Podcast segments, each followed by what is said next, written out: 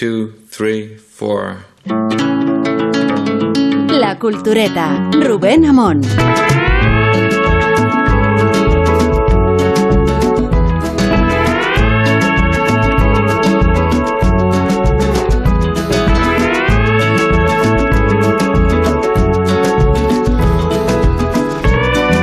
Descender e investigar una caverna es una actividad suficientemente cultureta como para servir de arranque para una cultureta gran reserva. Es la espeleología, por tanto, una ciencia bastante susceptible de ser tratada en este programa de éxito. Nunca nos dejamos de recordarlo, ya que cuenta con cierto atractivo para algunos sectores culturetas. Y ejemplo de ello son las aventuras del profesor de mineralogía Otto Lidenbrock. Mineralogía y Lidenbrock en la misma frase, que protagonizó junto a su sobrino Axel una de las expediciones espeleológicas más conocidas, el viaje al centro de la Tierra de Julio Verne. Sin embargo, en esta ocasión no nos referimos a una cueva en el centro de la Tierra. Nosotros, con el permiso de Verne, somos más ambiciosos. No nos vale con que sea el centro de la Tierra, tiene que ser una cueva en el centro mismo del universo. El centro del universo es, sin duda, un maravilloso lugar llamado Fraggle Rock. Llamado así por tratarse de una cueva excavada en la roca y vivir en ella los Fraggle. Los Fraggle son una raza noble, valiente, inteligente y orgullosa. Representan la cima de la civilización y de la cultura. Un Fraggle es con toda seguridad la mejor de todas las criaturas posibles.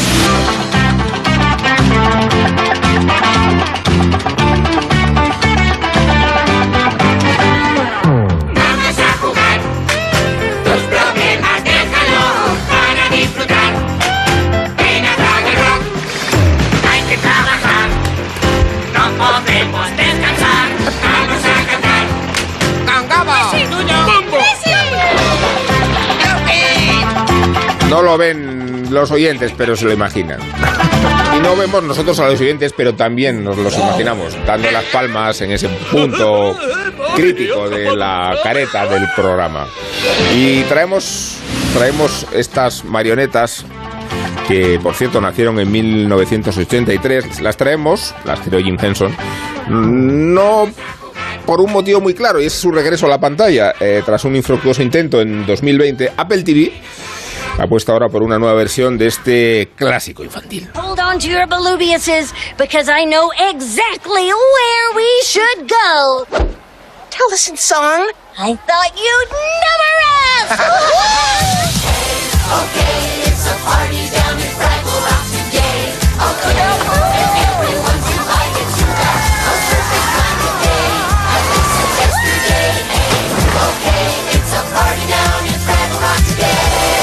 Curioso que el transcurso de los años nos lleva de la versión doblada a la original. Eh, Nosotros somos culturetas y hacemos todo en versión original. Algún oyente nos ha pedido que incluso nos subtitulemos a nosotros alguna vez para entender lo que decimos compartiendo la lengua que compartimos. El caso es que Sergio del Molino, que es uno de nuestros tertulianos de plantilla, escribía el jueves sobre esta serie en un artículo del país y decía, voy a citarlo textualmente, decía, su estreno tiene altura legítima de acontecimiento televisivo y cultural. Podríamos darle a Sergio la oportunidad de defender esta tesis, pero no lo vamos a hacer porque antes vamos a saludar a Rosa Belmonte y a Isabel Vázquez, incluso a Guillermo Altares. Eh, Incluso Sergio, a mí también, ¿no? A ti también te saludamos, Ah, vale, pero vale, no te damos la palabra porque antes de dártela eh, y de argumentar tu tesis, queremos restregártela o reprochártela si hubiera ocasión. Así que abro el debate como queráis y me hace Rosa Belmonte un, un gesto explícito de que quiere decir- reclamar para sí el testimonio. Yo una cosa interna y es que yo propuse los Fraggle y dije, ¿en serio? y entonces en ese momento eh, eh, Sergio dijo, ah, precisamente me han encargado una cosa para el país. Y en ese momento, claro, a- adquirieron los Fraggle condición de Sí, culturetas. homologados, ¿no? Se homologaron en ese momento. Digo, Porque ah, hay que vale. buscar, hay que buscar una segunda, un peer-to-peer. Sergio del Molino, el país, dice, vale, pues, Pues ya, ya lo sí, hemos colado. ya- ya está, hecho. Porque aquí de la misma manera, de la misma manera cae en el, en más profundo abismo. O sea, tú dices Sí. con la misma contundencia, quiero defender, bueno, en la misma frase Rosa proponía las chicas de oro, que es una cosa que intentaremos insistir a la larga. Sí, No, no, pero- que pero todavía- que- que eso está todavía comprado, no ha claro. De Es cierto que aquí estamos, están están- estamos de acuerdo todos, pero hay cosas incluso eh, más eh, evidentes, si acaso, se han tirado con dos pedradas, No, yo mi- dos pedradas y pim pam y se acabó. A ver, no se Guillermo, acabó. Yo, ¿qué yo- yo tengo que reconocer que mi ignorancia televisiva, o sea, ahora es el, mo- ese momento en el que me tiráis tomates de verdad. La Nunca vi, infancia. no he visto un solo capítulo de las chicas de oro, nun- nunca lo vi. Bueno, bueno.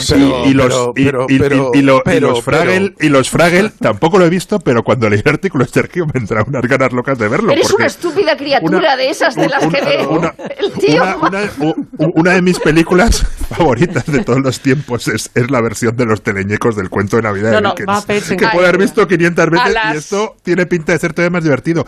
Y lo siento, es verdad que no, no, no, o sea, en esa época en que tenía que estar, estar viendo series, no, no, no, no, no las vi, no las ¿Qué vi. hacías Vi- en vi- su lugar, eh, vi- Willy? vi- vi- No. vi- Pues vi mira, Doctor- yo creo que si eran cine, 14, yo qué 15 sé. años, mejor no nos cuentes. Mejor no Pues nos cuentes Los no, no, no, no, vi tampoco Doctor, Doctor en Alaska, que la vi muchísimo más cosa lamentable este señor. Doctor en. Alaska la he visto como hace cuatro años, pero las ¿por qué no chicas de oro... nunca he visto un capítulo de las chicas de oro. garantizo largas horas de disfrute, pero vamos, o sea, como nunca en tu vida. Pero Bueno, te, te has equivocado de programa, estás en otro sitio. Estás no, en- porque yo creí que las chicas de oro... no yo, yo venía aquí a, a a hablar de, de, de, de Shakespeare, ¿no? De- Shakespeare, hablaremos de Shakespeare, También, efectivamente, también, pero, fue la propia Rosa que- quien que dijo, eh, vamos a contrapesar un poco la Sí. dinámica No, del la- programa. Sí, sí, sí. No Esta vaya a alta ser... cultura y yo Sí. estaba buscando una Y entonces. Rosa propuso Pero alta cultura. que me da, ver- que me da vergüenza, ¿eh? O sea, al, al igual que lo, de, que lo de Star Trek no me da ninguna vergüenza, no haber visto a las chicas de oro, los Fraggle, me da bastante vergüenza como algo que me he perdido y que me apetece no perderme. O sea, Entonces, que- Sergio, que- cuando dices que el estreno tiene altura legítima de acontecimiento televisivo cultural, eh, quieres decir que...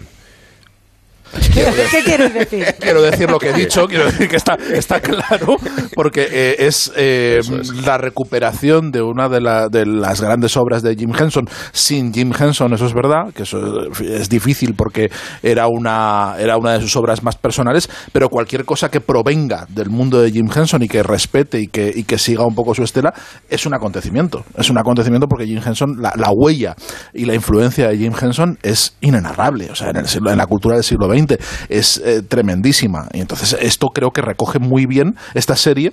Es digna sucesora eh, de, los Fraggle originales. Y para Jim Henson, los Fraggle era lo mejor que él hizo.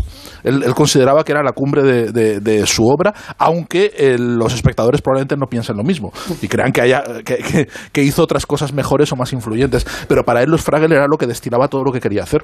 Todo lo que quería hacer como, como titiretero, que es lo que fue Jim Henston, un, titiretero y, a- y como tal se, eh, se presentaba siempre y como artista y como comunicador, eh, porque eh, lo que hacían los Fraggle trascendía el mero entretenimiento, ¿no? Trascen- Trascendía incluso la, la- la- su, su, su oficio de, de- de teatral, de, de puesta en escena de una, de una serie de historias. Lo que quería con los Fraggle era transformar el mundo, era influir en, la- en las mentes infantiles para crear una nueva conciencia en la humanidad, a- a- utilizar el, el ma- el altavoz portentoso que tenía Jim Henson, eh, gracias a Barrio Sésamo y gracias a los teleñecos, a- Sí. que, que- que se veían en todo el mundo, que se eh, eh, tenía unas, unas audiencias eh, espectaculares en todo el mundo en un momento en el que en el que no estaba tan globalizado todo como ahora y donde cada cosa tenía que adaptarse en sus televisiones, pues él tenía una audiencia global y él quería aprovechar eso pues para llevar un mensaje como de, de- de comprensión, de superación de las diferencias, de, intentar influir en, lo- en aquellos en los que se puede influir, que son los niños, para que cuando crezcan tengan una imagen completamente distinta de la humanidad, de los odios, de, de las, de- del racismo, de la, de, la xenofobia, de la, de, la convivencia entre unos y otros, y gracias a eso fundar una nueva sociedad. Quiero decir que su, eh, sus, eh, sus propósitos eran verdaderamente modestos cuando intentó hacer eh, los Fraggle. Por suerte fracasó en ellos, por suerte la serie es muy Jim Henson en el sentido de que siempre privilegia el humor sobre la moraleja eh, y al final esos propósitos moralistas se van ahogando y van creando una serie que creo que, que influyó a muchísimos niños, en- pues, pues yo entre ellos, que, que- que fui educado con, con ellos y Qué que, y que está en la memoria sentimental de muchísima gente. Es una, es, un, es, es una maravilla poder recuperar y poder enseñarle, y a mí me encanta poder enseñarle a mi, a mi hijo los Fraggle sin que vea los Fraggle que yo vi, sino que sean unos Fraggle de hoy. ¿Cómo ha reaccionado? actuales. Pues eh, no quería verlos al principio porque es muy reacio a ver a, aceptar Muñecos. mis proposiciones, no aceptar cualquier proposición que le digamos. Te tienes que ver esto, dice, nah. Entonces eh, se lo pusimos a traición y a traición empezó a sonreír, o sea, Sí, empezó, sí, o sí, sea, sí. empezó a sonreír enseguida, enseguida, es una maravilla. Lo- luego los golpes se ríe y demás, pero es mm, pegado a la Me gusta- pantalla me gusta. y sonriendo todo el rato, porque de verdad que es, es- es- tienen eh, esa oscila siempre entre la ternura y el humor y, y de verdad que no, no, en fin, no puedes no enamorarte de los Fraggles, no puedes no enamorarte de ese universo. No, Es- y luego hay una cosa que es lo afortunados que somos. Es decir, yo es verdad que cuando sale el agua caliente en la ducha pienso lo afortunada que soy. Es decir, que eso, eso te- tengo bastante conciencia de, de- de- de lo que es la- ser afortunado. Entonces somos afortunados por haber visto la, la- la- los teleñecos en el año a partir del año 85 en España y somos afortunados por tener ahora unas plataformas que nos permiten ver los teleñecos en, en- en Disney Plus, que eso es una maravilla. O sea, la, la- la serie de los teleñecos con su invitado Sí. y todo, es, es- vaya del, del cuento de Navidad, que es un especial, es una maravilla el episodio semanal y, y volver a ver a vo- volver a ver los Fraggles. Y luego hay una cosa, probablemente no tiene que ver exactamente porque no es un producto español, pero los Fraggles forman parte de la gran televisión española de los años 80, es decir, la de Gurruchaga, la de los Gozos y la Sombra, y también de los Fraggles, aunque sea un producto un producto eh, extranjero. Cu- Curioso, curioso que en, en España fue de los dos o tres países del mundo donde los Fraggle se, Se vio vivieron como en íntegro como Estados los Unidos. americanos, no se porque, to- todas sí. se adaptaba, la parte de actores siempre era local. Sí, sí, sí, sí, sí, los Goris son, no- eh, esos son nuestros. Eh, eh, Jim Henson, como ha dicho eh, Sergio, eh, esta, esta serie es una de sus series más queridas y es lo que pudo hacer después de haber hecho Cristal Oscuro. Es decir, que él de Cristal Oscuro saca una serie de conclusiones que adapta a los a los Fraggles, es decir, el- en el, en el mundo aquel que, que se fragmenta en cristal oscuro estaban los místicos que se dedicaban a meditar todo el rato y los skepsis que, que explotaban a los a los pudding. Y, y todo eso llega, llega a Fraggle Rock. Y entonces los Fraggles son unos vividores absolutos, mientras están los Currys que hacen unas construcciones continuamente que los Fraggles se comen. Fíjate, ojalá Calatrava hubiera sido comestible. Eh, eh, pues, ellos se están comiendo todo eso porque es muy dulce, las pero, a los, pero a los Currys no les importa, ¿no? No, Que le- se- les encanta, es que el mayor lo elogio. coman. Luego eh, están esos personajes maravillosos que son Gobo, Musi, Rossi, Dudo y Bombo. Y luego el tío Matt, que es el tío Matt de Gobo, que es el explorador en el mundo exterior, que es, eh, porque donde están los goris no es el mundo exterior, donde está la montaña basura, el mundo exterior es el nuestro, ¿no? Es decir, es más, fuera todavía. Y entonces eh, les va ahí salen personajes, personas reales, entonces les va contando las cosas que le sorprenden al modo Gur, ¿no? Y entonces eso es, es bastante gracioso, es decir, por ejemplo, habla de las monedas. Y entonces se, se acerca a una fuente y eh, son cartas que le manda a, a, a Gobo que él recoge en la casa de Doc, que ahora es una chica negra, como no podía ser de otra manera, como diría Oceanógrafa, Cárcel. Hay- y hay un perro que sí los ve, pero bueno, hay un agujero ahí en la pared donde recoge las cartas. Entonces le habla de las monedas y las monedas dice, pues nada, llegué a una fuente que era como el estanque de Fraggle Rock, que por cierto ahora hay una cascada preciosa en Fraggle Rock. Dice, y entonces llegó un señor y tiró una de esas cosas redondas al, al agua y yo le pregunté, señor, ¿por qué ha tirado usted eso al agua? Dice, pues porque todo el mundo lo hace. Y entonces todas esas mm, eh, cosas redondas que había ido recopilando en mi mochila, llevaba un montón de monedas ahí, parecía la, la eh, pipi calzas largas, dice, supe qué función tenían. Y entonces coge la mochila y la vuelca. Es en que esas en conclusiones son maravillosas. Toda la mirada de, de- de- del tío Matt sobre el mundo exterior es graciosísima, ¿no? Y es verdad que no, que no, como, como ha apuntado Sergio, no hay moraleja. Es decir, sí hay enseñanza, pero no, pero no hay, no hay moraleja en absoluto. Eh, eh, los Fraggle aprenden, pero no hay sermones. Y los Fraggle aprenden, pero no saben que han aprendido. Es decir, no, no, no recalcan que fíjate qué cosa hemos aprendido ni nada de eso. Y luego este, eh, el mundo de, de- de los Goris, eh, eh, muy gracioso porque siempre encontrábamos a alguien que se parecía a la madre, al padre o al hijo. Y ese- ese- eh, yo siempre- yo una- tenía la, la madre de una amiga que se parecía a la madre, imagínate. Oye, y, a la, y a la montaña de basura. Y la montaña de basura se parece Muy mucha mítica, gente. además. La montaña basura pues era, era una cosa estupenda. Estupenda. Y es ¿Sabes qué me que- pasa Que luego hizo una cosa Lo que- eh, a Kevin Smith, acordaos, en, me parece que fue en Dogma, que hacía también como una especie como de montaña de mierda que recordaba un poco a La los montaña de Fraggles. basura también. Sí, que era como el todo el mal, el En concentrado. Dogma, en Dogma. sí, ¿Verdad? ¿Te en acuerdas? Dogma, Sí, sí, que Es sí. una película que me, me- delirante que me a mí me encanta. también, me gusta a mí mucho. me da miedo un poco que eh, eh, eh, ha escrito Sergio y luego hemos visto que todos los periódicos han sacado su, su artículo sobre Fraggle. A rebufo. A rebufo de Sergio. Me da miedo que toda esa a campaña de promoción. criterio, claro, viste- claro. Sí, sí, yo, yo quería... Me da miedo que sea, como dijo ayer Alberto, Alberto Rey, que eh, calificó a West Side Story como una película teórica. Es decir, su público potencial sabe que existe y que está en los cines, pero no va a verla. Entonces no sé qué público va a tener los Fraggle y es lo que, lo que me preocupa. Yo sí estoy de acuerdo con Sergio. preocupa, Bueno, no sé, yo, la reacción que he visto desde luego en el público infantil es esperanzadora, Sí, la porque yo que pensaba que quizá la, la- esa abonomía de, de los Fraggles se hubiera quedado un poco eh, caduca y no. Eh, la reacción es que, como bien decía Sergio, se sigue compensando bien la, la parte del humor, que, que es lo que, lo que vienes por los buenos sentimientos, te quedas por el humor.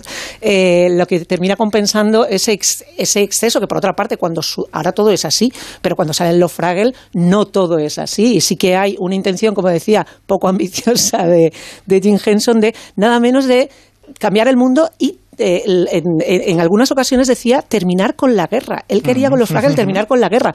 Y curiosamente, como decía, fracasó, pero, pero si yo no estoy equivocada, Los Fraggle fue la primera serie que se estrenó americana en la URSS seis meses antes de la caída del, mundo- del muro de Berlín. Eh, con lo cual, eh, no, no- se le puede atribuir demasiada responsabilidad, pero sí, eh, porque las cosas estaban cambiando, pero sí que es simbólico de alguna manera. Es verdad que Jim Henson estaba enamoradísimo de los Fraggle, pero que ese enamoramiento fue progresivo. Él tenía no quería eh, hacer lo mismo, tenía una inquietud extraordinaria equivalente a, a su talento y a su, a su influencia, como decía también antes Sergio Rosa, en el siglo XX. eh, pero, y él, pero él, en principio, cuando arranca la producción de los Fraggle, está mucho más. eh, sucede en paralelo la producción de Cristal Oscuro, que es lo que decía, lo que decía Rosa, y él no quería eh, mm, pasar a la posteridad como el- solamente. Digamos, el, el tío de los Muppets, sino que, que, que es- que se veía a sí mismo también como un No cineasta. digan mapes, aquí se dice teleñecos. Los teleñecos, un cineasta teleñecos, sí. experimental y tenía muchas inquietudes en ese sentido. Pero Cristal Oscuro, que es una película difícil, es una película difícil de ver, es muy ambiciosa, es muy experimental. Y dentro del laberinto tampoco. Y dentro del laberinto, y aún así, imaginaos el nivel de popularidad que podía tener Jim Henson, que fue que Cristal Oscuro fue un éxito de taquilla. O sea, quiero decir que era Sí. la típica para estrellarse, porque a ver, es que sin, y aún así la gente la fue a ver en masa porque era Jim Por Henson, Henson, por claro. nombre Jim Henson. Es que- Eh, eh, de cualquier manera, solamente terminar que el, el- digamos que el arranque de, de- de los Fraggle, Jim Henson estaba más centrado en Cristal Oscuro y progresivamente, a partir de, además del equilibrio que tenía que encontrar entre satisfacer a quien le estaba pagando una película que no tenía demasiadas garantías y que desde luego no iba a ser el taquillazo de la película de los teleñecos, eh, quería no dejar una cosa y la otra. Y a, y a- y a partir, como decía Rosa, de lo que aprende en el rodaje, eso se va nutriendo en los siguientes años. Y una solamente una, un, último apunte que mm, recordemos que Los Fraggle es la primera producción de HBO semanal. O sea, que, que- que antes que Los Soprano, antes que, que Sexo en Nueva York, mucho antes que The Wire, mucho antes que todo lo demás, eh, estuvieron Los Fraggle. Los Fraggle, es- los los negocia el representante de Jim Henson sin piloto que eso, ojo, en Estados Unidos parece que no, pero eso es una apuesta asegura. O sea, normalmente tú en Estados Unidos, en la televisión tradicional, se pagaba un piloto para ver cómo es esto y luego ya decidimos si nos vamos a poner o no, el, eh, si vamos a producir o no. A Jim Henson le compran la serie sobre proyecto y con unas mm, pequeñas muestras. Y se hace la serie completa, primero se hace un primer episodio y se rehace y se, digamos, enmienda, pero es, es, es una un voto de confianza por parte de una cadena que, de- que arrancaba con un modelo de negocio distinto, que apuesta por esto y que, claro, que No, pero triunfa es que era Una Jim cosa, ¿tenéis la impresión de, de que eran en España contraculturales? Se emitían en la 2. Sí. O sea, no forma parte de Sí, la, sí, sí, la pero- oferta pero- de entretenimiento eh, medular, ¿no? Pero era una época en la que muchas cosas buenas se ponían en la Sí, 2, sí, sí. Retorno a Braigé, de arriba y abajo, que luego también estuvieron No, en que era un sello de calidad también, ¿eh? A sí, eso me sí, refiero. Sí, sí, sí, sí, claro, no, era una, no era una forma de brillarlo, sino al revés, una forma de darle, de darle realce. Hay un dato que, que es importante, creo, que es eh, Los Fraggles es el primer proyecto de, de Jim Henson sin Frank Oz, que es, que es su pareja artística, con la que ha- con la que puso en pie Barrio Sésamo, con la que el, el titiritero, el segundo titiritero a, a su lado y con el que hizo eh, prácticamente toda su carrera, donde Frank Oz ya para entonces es Yoda. Es decir, que se, ha- se ha, ido- se ha ido con, eh, con George Lucas a, a hacer, a hacer Yoda. Pero Jim Henson le ayuda a hacer Yoda, O sea, ¿eh? Porque, porque el primer encargo era para Jim Henson, o sea, se lo da a Frank Oz porque a Jim Henson, por lo que sea, no le, no le termina de Pero interesar. eh, y- No, porque y- él tiene su propia, su propia, o sea, Jim Henson es eh, autor en sí mismo Claro. y no comparte el crédito, que eso también es importante. O sea, él quiere que lo suyo venga con lo suyo. Él no quiere que el nombre de George Lucas esté por encima del Claro, suyo. pero, pero o aquí sea. digo que, que siempre ha estado en tándem y aquí Frank Oz no está. O sea, está eh, es un proyecto totalmente suyo y, y él lo hace, lo hace, mu- eso lo hace mucho más, eh, mucho más personal, mucho más de autor, ¿no? Y realmente al lado de Barrio Sésamo y in- incluso de algunas de los teleñecos, o sea, o de, o del- o de la parte más mainstream de los teleñecos, eh, es su producto más de autor, sin duda alguna. Es una Lo- serie de lo- autor. claro, lo que iba a decir es que lo, lo- que tiene Jim Henson, eh, digo que una de mis muchas lagunas son los Fraggle, pero los teleñecos me encantan.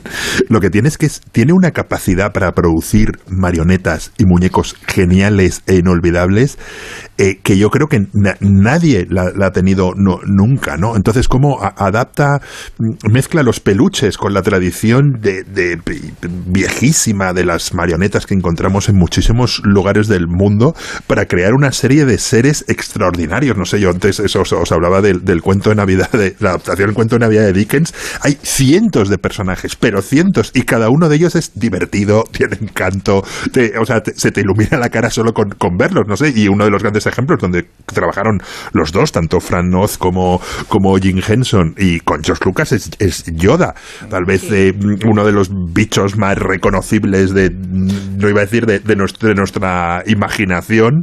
Es, es- es- hasta que los trapearon en el Mandalorian, ¿no? es, eh, eh, es pro- hasta el que hicieron ahí, sí, lo convirtieron. Sí, Cu- cu-. Cuando Yoda, el, el- el- el primer Yoda es, es un personaje con mucha mala leche. O sea, el, Bueno, sabes, que el- el- el inducida, Yoda del- inducida en del buena imperio medida, del- en buena medida por Frank Oz. La forma de hablar Sí. de Yoda es la es, es, es y, y- y el, y el diseño es, es Henson que demuestra una vez más la, la- la capacidad genial que tiene para crear bichos cachondos. Es que, vamos, yo, yo tendría una colección de teleñecos si tuviese una, una, Es que la- una casa grande. La- la- el milagro de la dotación de personalidad de las marionetas, de toda la factoría Jim Henson, Jim Henson por extensión, porque claro, eh, no podemos olvidar que aparte de la cabeza creadora o del, del tío que le pone la, la marca, esta gente como Richard Hans, David Wells, eh, Jerry Nelson, que son titiriteros, que crean los personajes, participan también de las historias, pero eh, ellos, la complejidad de hacer esas marionetas es extraordinaria y es, eh, pues como decía, casi un milagro que tengan,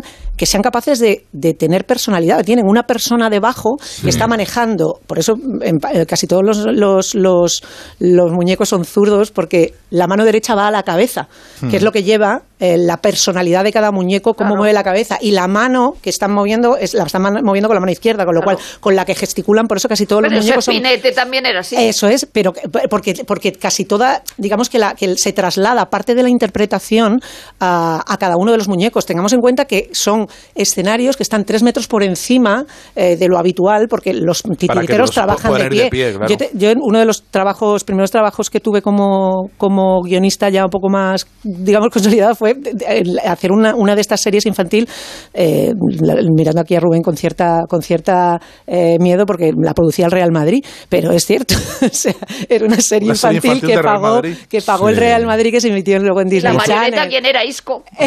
No, eran, Sí, eran unos. Fraggle, era un homenaje a los Fraggle, con todo el Sí. respeto y con todas las, la- digamos, las, los, las carencias. No, y había apariciones, eh, tuvimos un cameo de Iker Casillas en un momento Sí. determinado. Y fue maravilloso ver trabajar a, a la factoría eh, aquí en España, que eran muñecos eh, animados, eh, que, que eran unos admiradores pro- profundos de, de Jim Henson y de todo su legado. Pero es alucinante lo complejo que es eh, dot- dotar de vida, de humor y de personalidad a unos, mo- a unos muñecos que tienen tanto. No sé qué expectativa, perdón, una cosa, no sé qué expectativa tenéis de la nueva serie y, y no sé hasta qué punto Apple lo que te necesita es un reclamo nuevo para justificar que ha- se ha hecho con la titularidad de los 96 episodios de cuatro años de temporada y que si no hay un reclamo contemporáneo igual no se hace el esfuerzo retrospectivo, Claro. ¿no? Casi Sí, como si fuera una ser, serie sí. instrumental para llamar la atención de lo anterior. Y al, a- en el mismo contexto, la ausencia de Henson, ¿no?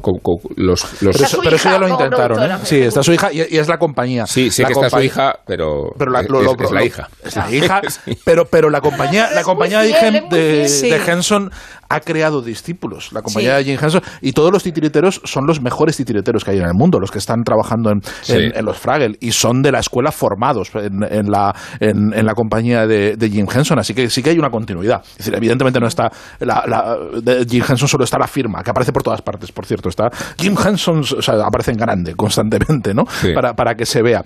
Pero sí que, sí que creo que hay una una, una buena actualización. Yo he visto, yo he visto eh, casi toda la temporada nueva de, de, de los Fraggle que se ha estrenado esta semana y, y es que de verdad es, eh, es una actualización de la, Eso- de, la serie pese- original. Pese a que el showrunner Matt Futzler eh, tenía cinco años cuando empezó la serie en Estados Unidos. ¿eh? También es verdad que, que- que el- como decíamos, el legado es tan, tan abrumador y la, eh, que, el- que todo lo que tenemos ahora bebe de los Fraggle, con lo cual eh, sí que se nutre de la, de la serie original, pero además es que todo está permeado de, de- de ese tipo de humor y de, quiero decir, mucho de lo que hace Pixar a posteriori, de, de intentar compensar esa mirada del adulto sobre las series infantiles, es eh, consecuencia directa también de, serie- de, de- de- de creaciones como los Fraggle, porque los Fraggle era esa serie que, que- que no solamente veían los niños, sino que también Ah, podían hombre, disfrutar claro. los adolescentes y los Eh, mayores. que o sea le pasa, que le pasa como toda la obra de, ahora- de Henson, que son marionetas. Quiero decir, que, que no, Sí que que, sí. que- que es, eh, lo, lo esencial es que son marionetas que están manejadas por un titiritero, que es el que le da la expresividad y es el que le da todo. Es verdad que el- está el, el diseño de la marioneta y, y- y el guion y demás, pero al final quien le da eh, el alma es el cuerpo del titiritero y es su expresión y, y eso siempre fue fiel Henson incluso en sus virguerías más locas eh, cuando los teleñecos eh, intentó llevar la animación a que no se viera por ningún lado que se vieran las marionetas de cuerpo entero Sí. y que no apareciera nunca el, el- el titiritero y, con técnicas de animación Por eso los goris son personas, Claro. ¿verdad? siempre, siempre está la marioneta y siempre está esa distancia, esa distancia mediada de la marioneta que es lo que permite la magia. O sea, siempre estás viendo un show de títeres. Eso es. nunca dejas de verlo, nunca, nunca se convierte en otra cosa. Y, y eso lo respeta mucho la serie de los Fraggle, porque podría haber, podrían haber tirado por, por espectacularidades digitales, por un tipo de Oye, la carátula no es la carátula de antes. Cantan la canción al, Al final, por cierto, No, eso en el, en el- en el piloto, El en el piloto, ya, ya, después ya, la cantan al principio. Fun fact, ¿sabéis por qué el tío Matt el viajero se llama Matt el viajero, Traveling Matt? Porque así es como se llamaba, eh, se ha llamado tradicionalmente al fondo croma, al- a lo que utilizan para los viajes del, del tío Matt, el Traveling Matt.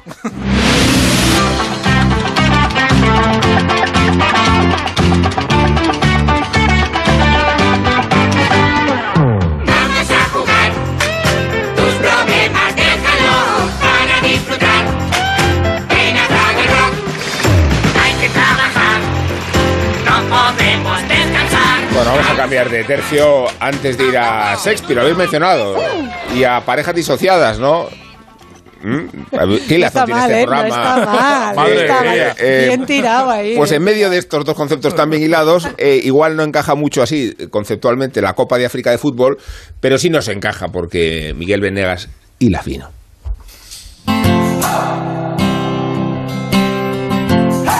Si alguien se acerca estos días al fútbol europeo notará que falta algo. Faltan tres marroquíes en el Sevilla, algunas de las grandes estrellas de la Premier como Salah, Mané o Marés, 57 afrodescendientes en la Liga Francesa o 20 ecuatoguineanos en cinco divisiones del fútbol español.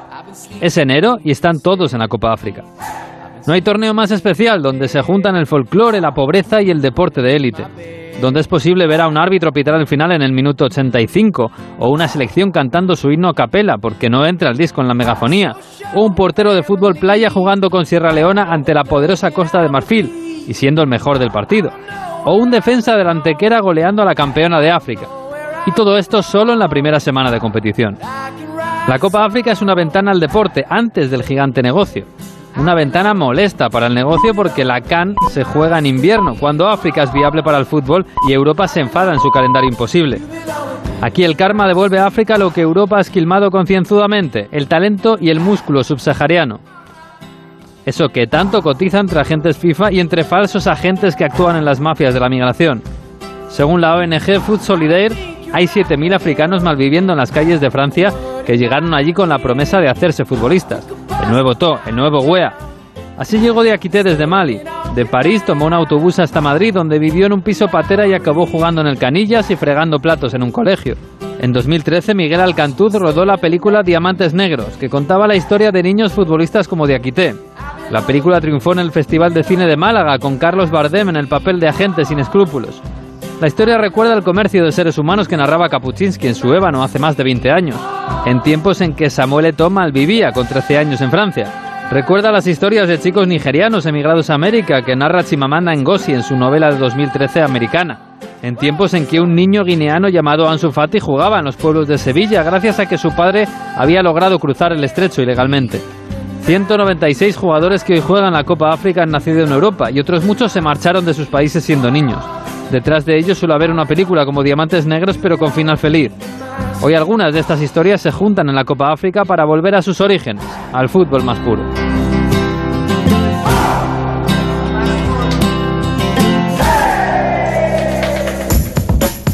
Si eres de los que juega la 11 porque te ha dado un palpito al corazón, porque no hay nadie tan comprometido como tú, o simplemente por el money money, en nombre de las personas con discapacidad de este país, Bien jugado.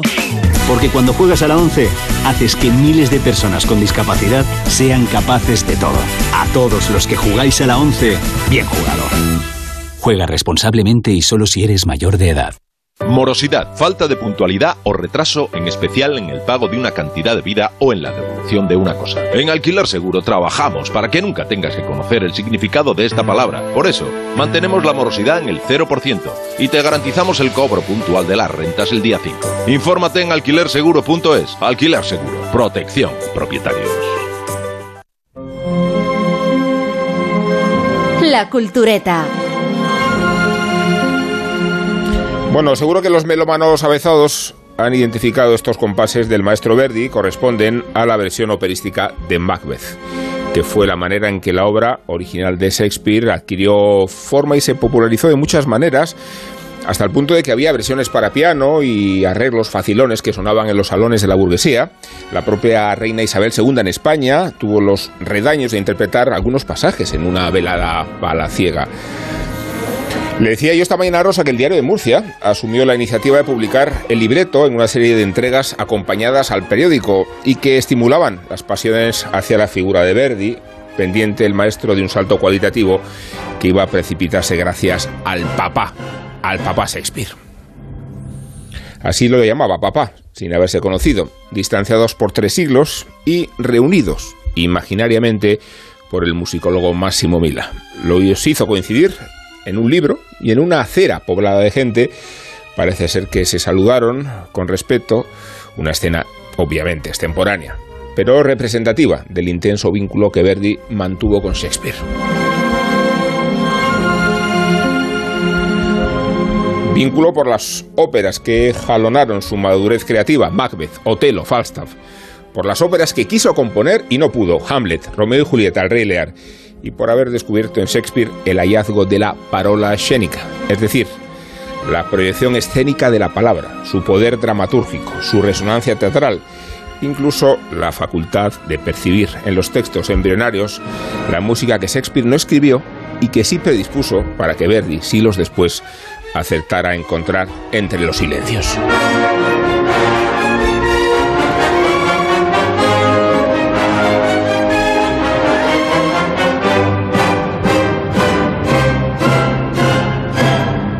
No se explica la devoción del compositor italiano al escritor inglés sin las traducciones que aparecieron en Italia mediado el siglo XIX y cuyo artífice, Carlo Rusconi, frecuentaba como Verdi en los salones de la Condesa Maffei, en las tertulias de Milán que cebaron el risorgimento y que catalizaron las inquietudes intelectuales de la época. Verdi era en sí mismo un epígono de Shakespeare, no ya por la prolijidad, la popularidad, la versatilidad, sino porque se había significado por escrutar las pasiones humanas, casi siempre destructivas, pero provistas de una mirada piadosa a los descarriados y expuestos siempre a las reglas ininteligibles del destino.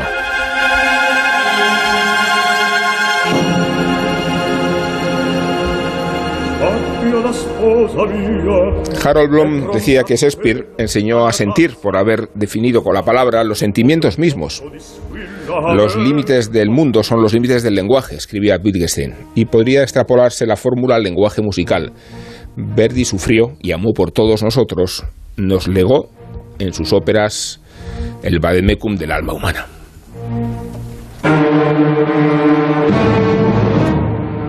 Ahí estriba su afinidad a Shakespeare e identifica en el universo de Shakespeare porque el bardo inglés, como le sucede al propio Verdi, confronta al individuo con la conciencia y la identidad.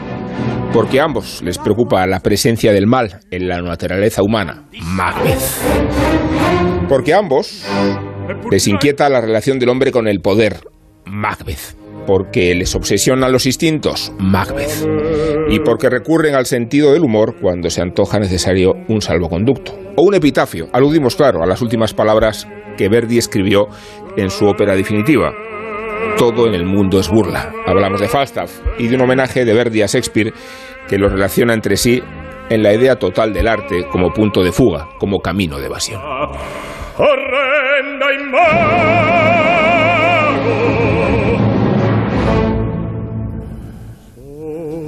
Se explica así la importancia que revestía su primera incursión en Macbeth, escrita por Shakespeare a principios del siglo XVII, pero conocida en España dos siglos después. La primera versión, también lo decíamos esta mañana, la primera versión traducida directamente del inglés se imprimió en 1838 y la convirtió el actor Julián Romea en un meritorio esfuerzo representativo que la crítica de entonces acogió con escasísimo entusiasmo. Y no por el trabajo de los intérpretes como por los recelos a la obra de Shakespeare misma, de manera que la tragedia escocesa, sujeta a todas las maldiciones que puedan imaginarse, como un eterno sortilegio, permaneció en cartel apenas tres días.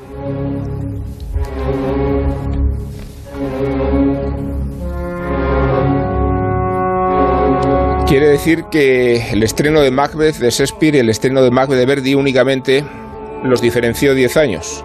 Pues fue en 1848 cuando la propuso el Teatro del Circo en Madrid con un reparto modesto y una puesta de escena más modesta todavía. Verdi resucitó a Shakespeare, queremos decir, y Shakespeare resucitó en Occidente mediados del siglo XIX gracias a las traducciones, a la pasión romántica y al poder imantador que despertaron la cultura grecolatina y las leyendas más oscuras del norte. Porque nada había más remoto y misterioso que un castillo en Elsinor o un reino en Escocia, expuesto a las brujas, a las premoniciones y a la catarsis de la sangre.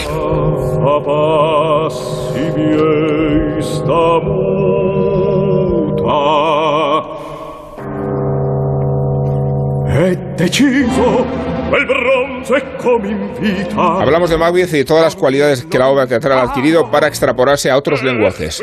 Y el cine le ha sido leal y constructivo. Orson Welles, por ejemplo, y Kurosawa, con su trono de sangre, y Roman Polanski, no desmerecen el canon la película extrema de Justin Kurzel, ni sobre todo la última aportación de Joel Cohen, separado de su hermano y artífice de un Macbeth que deposita la corona en Denzel, Washington.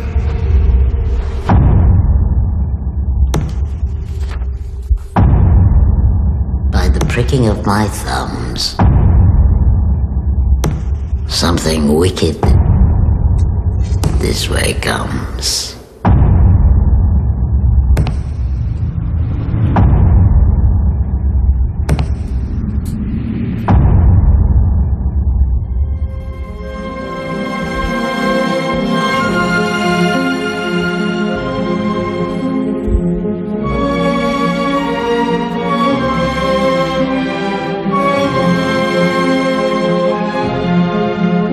Bueno, Joel Cohen con Shakespeare y sin Ethan Cohen. Isabel, ¿qué te ha parecido a ti la película? También es una película que me ha mm, gustado sin apasionarme. A mí me, me gustan mucho los Cohen. Ya estamos. Eh, sí, me, me parece un- una película estupenda, es que no Me, me- encuentro me alegro de por pocas... una vez no ser Mr. No. No, no, no, yo no, no- tampoco es, de verdad que no, que es una película que me gusta y de hecho la he visto para, tomando notas para el programa, he vuelto a ver trozos y la voy a volver a ver varias veces porque Ah, Por me eso a lo parece- mejor no te ha gustado. Igual tienes que No, ver la, la oscuridad del salón No, tranquilamente. esa, la- esa fue la primera, esa fue la primera vez. Eh, por supuesto, eso no, no, lo- porque además es que una ver una peli de los Cohen siempre, siempre merece algún tipo de reverencia.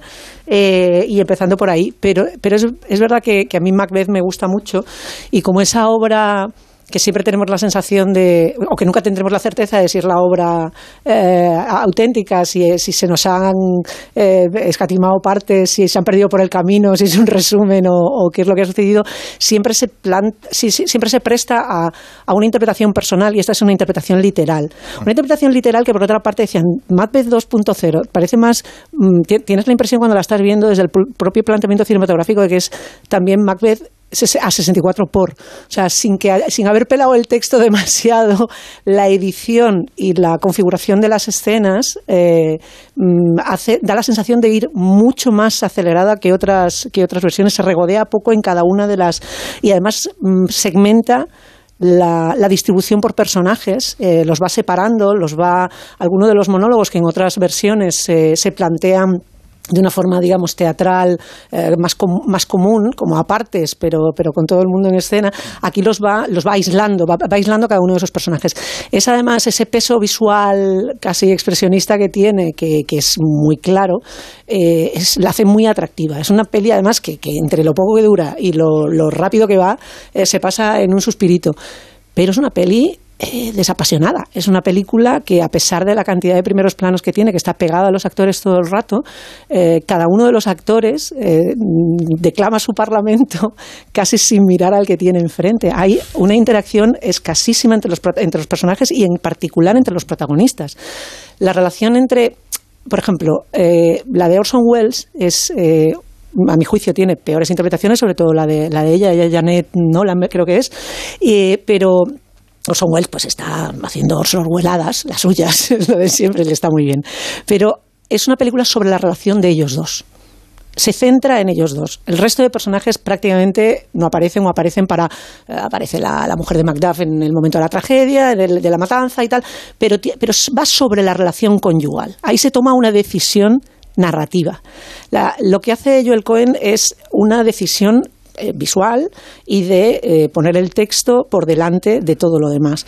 Las interpretaciones son estupendas, pero son asépticas. No tienes, no tienes un vínculo entre los personajes, entre ellos y entre los demás personajes. Escuchábamos a Shakespeare ¿No y la relación, o sea, son decisiones y son decisiones premeditadas? Sí, sí, sí, sí, sí, creo que es deliberado.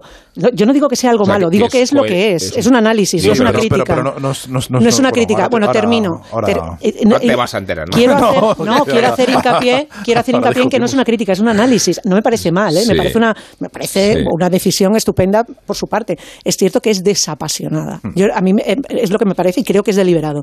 Y solamente por, como hemos empezado por Verdi, ah, la interpretación de Verdi eh, tiene no solamente una decisión de qué quiere que cada uno de esos personajes signifiquen dentro de la obra, el agobio de, de Macbeth está bien marcado, además de la ambición.